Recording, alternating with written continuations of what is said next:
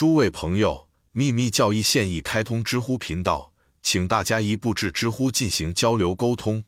以太作为它的本体，因此很明显，那不是这个从与无知有关的智力的释放中脱离，突然出现在第四水平阶段的以太，是高级法则。希腊和拉丁人以全能之父以太 （Pater Omnipotens） 和超圣以太 （Magnus Thur） 之名崇拜的神性实体的集合体。古人在以太的力量之间总共制定了七级等级，以及无数的细分和差异。从我们的科学非常熟悉的它的对外效应边际，到曾经被公认为的太空以太的难以衡量的物质，现在将被否定。每一个知识分支都是一个令人烦恼的谜。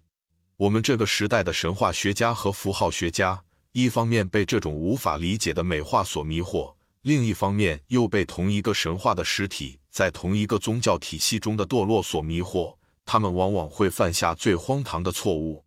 教会在他早期的每一个错误解释中，都坚如磐石的把以太变成了他的撒旦军团的住所。剑角柱堕落天使的整个统治集团就在那里。宇宙统治者 Cosmocrators。或者是世界传信者，根据 b a l s h u t 的说法，Mundi Tenentes，特图利安 Tertullian 称他们为世界拥有者，还有 Mundi Domini，世界的主天使，或者更确切的说是支配者，弯曲 Kabati 或者曲面 Curved 等，他们就这样在其进程中由恒星和天体组成了魔鬼 Devils。以太的七种状态本身是七种宇宙法则之一之间的区别。同时，古人的以太 Thur 是万能之火，这可以分别在索罗亚斯德 Zoroaster 和普塞勒斯 Celas 的训诫中看到。前者说，只有当它没有存在形式和轮廓时，请叫它 Absc Form at Figure，意思是没有火焰或燃烧着的木炭。当它有一个形状时，不要在意它。普塞勒斯 Celas 教导道。但当它是无形时，服从它，因为那时它是圣火。而他将为你揭示的一切将是真实的。见角柱，这证明了以太本身就是宇宙第五元素精神实质 Axa 的一个方面。反过来又有几个层面或原则。所有的古代民族都因其无法衡量的形态和效能神化了 Sir，。古罗马诗人 Virgil 称木星 Jupiter 负全能的以太，伟大的以太 Sir，。见角柱，印度教徒也把它放在他们的诸神之列。将其命名为阿克萨 （Axa） 以太 Sir 的综合体。脚注：因为教会在以弗所书圣经新约中的一卷第六章第十二节中就是这样解释的：我们搏斗不是针对血肉之躯，乃是反对君主制，反对强权，对抗黑暗世界的统治者。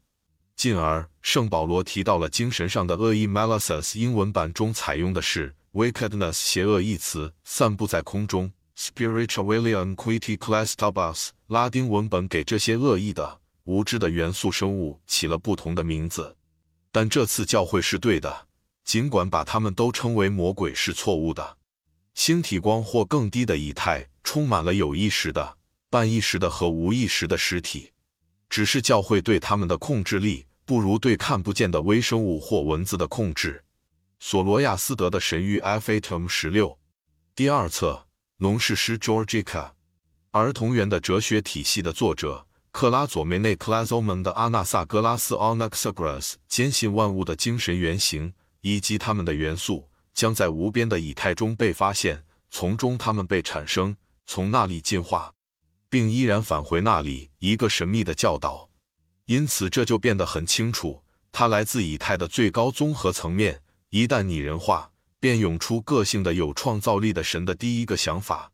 对于明达的印度教徒来说，元素是塔马斯 （Thomas），也就是说，这些元素智力未开，一无所知。我们现在必须详尽讨论初始混沌和根原则的神秘含义问题，并展示他们在古代哲学中是如何与被错误的翻译成以太 （Thur） 的精神实质 （Axa） 以及 Maya 幻觉联系在一起。其中，Ishvara 是男性的一面。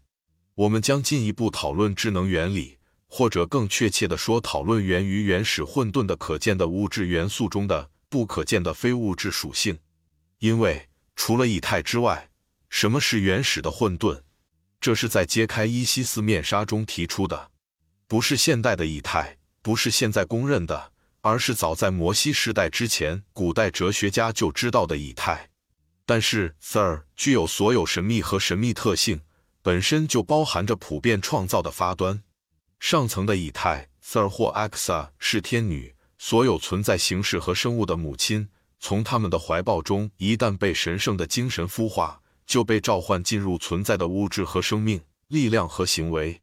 以太，Sir 是印度教徒的阿迪蒂 （Aditi），是第五元素精神实质 Axa。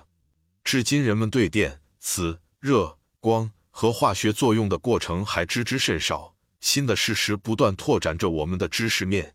谁知道这个千变万化的巨人 Sir 的力量在哪里结束，或者哪里是他神秘的起源？